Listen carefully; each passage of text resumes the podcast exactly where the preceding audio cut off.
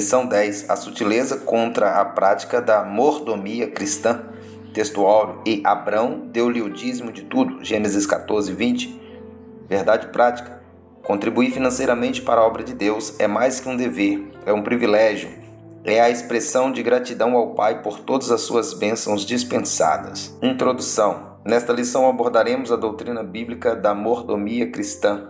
Há muitos equívocos, incompreensões, distorções em torno dessa doutrina. Isso tem feito com que ela tenha sido maliciosamente rejeitada e combatida por parte de muitos. Em primeiro lugar, deve-se observar que mordomia aqui tem o sentido de administrar bem o que Deus nos deu e não os privilégios vividos indevidamente por alguém. Visando corrigir alguns ensinos equivocados em torno deste assunto que sutilmente se infiltram no meio evangélico, faremos uma exposição daquilo que as Escrituras ensinam sobre a mordomia cristã.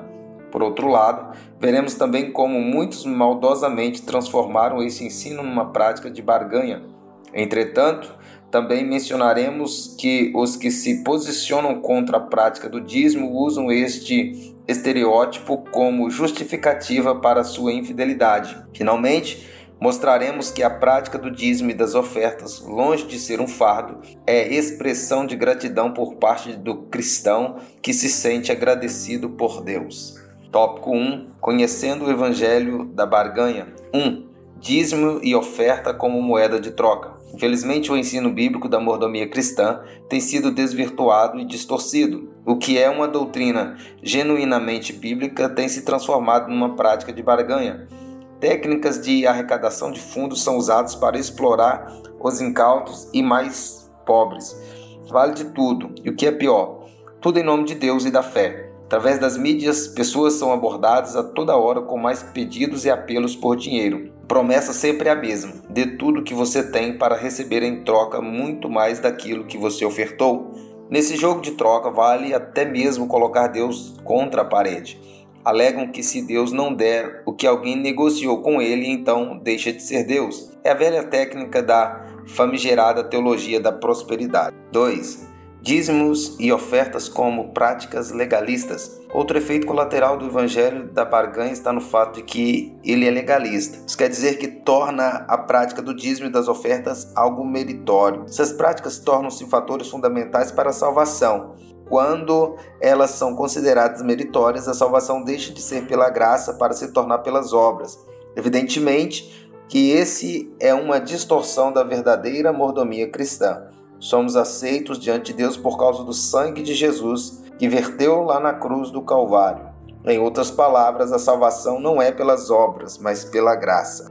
Tópico 2 a doutrina bíblica do dízimo sob ataque. 1. Um, o dízimo era uma prática da lei. Muitos se aproveitam daquilo que os maus obreiros ensinam e praticam sobre o dízimo para se eximirem desse dever cristão.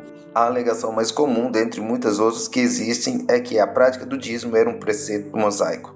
Neste caso, por viver nova aliança, o cristão estaria desobrigado de praticá-lo. Como vimos na leitura em classe, a prática do dízimo antecede a lei de Moisés. Abraão deu o dízimo de tudo que tinha centenas de anos antes da lei. Portanto, a desculpa de que se devolve o dízimo porque essa é a prática limitada à lei de Moisés não se sustenta.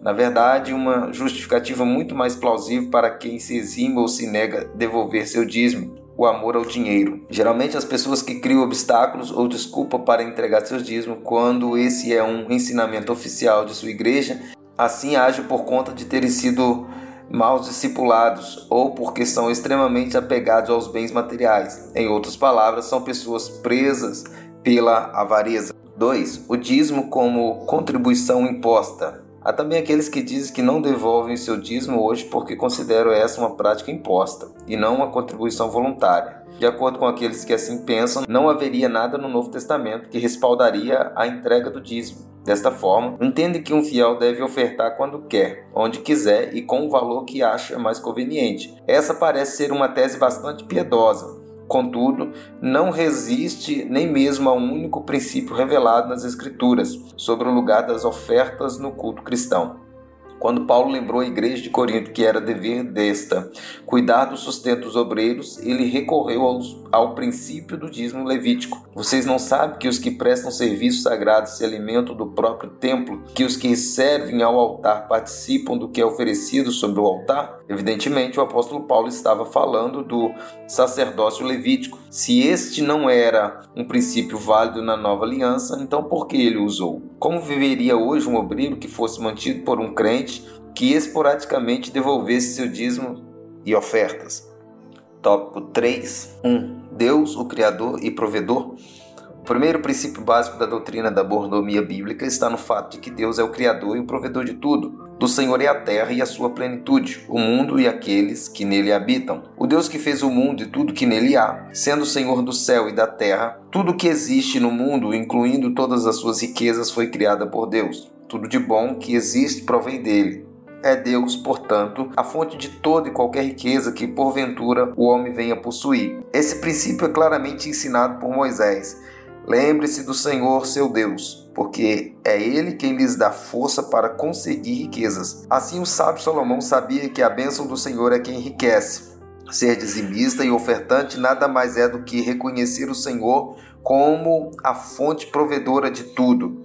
2. O homem como despenseiro e administrador das coisas de Deus. Outro princípio igualmente importante no que concerne a mordomia cristã está o fato de o homem ser despenseiro das coisas que Deus criou. Esse fato já aparece no início da criação, quando Deus criou um jardim e pôs o homem para cuidar dele. Para se compreender a mordomia bíblica, faz-se necessário saber que somos dispenseiros e administradores daquilo que Deus nos deu. No Novo Testamento, o apóstolo Paulo trata desse assunto na esfera ministerial, que os homens nos considerem como ministros de Cristo e dispenseiros dos mistérios de Deus. Somos dispenseiros, não somos donos. Quando usamos esse princípio para todas as áreas das nossas vidas, experimentamos o cuidado e zelo de Deus. Escrevendo aos Coríntios, o apóstolo Paulo advertiu que os injustos não herdarão o reino de Deus. Ele põe na lista como sendo injustos, imorais, idólatras, adultérios, efeminados, homossexuais, ladrões, bêbados e avarentos.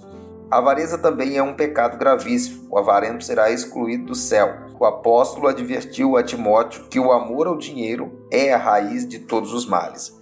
Conclusão: Vimos nessa lição a doutrina da mordomia no contexto bíblico, tanto no Antigo quanto no Novo Testamento. Vimos que a doutrina da mordomia é bíblica e, como tal, deve ser exercida por cada crente fiel a Deus. Dentro desse contexto, mostramos que a prática do dízimo e das ofertas é fundamentada em princípios bíblicos imutáveis e, como tal, deve ser observada e obedecida pelo crente que é fiel a Deus, que sente gratidão por tudo aquilo que Deus fez por ele. Entregar o dízimo e ofertar na obra de Deus são privilégios dispensados aos que são membros do corpo de Cristo.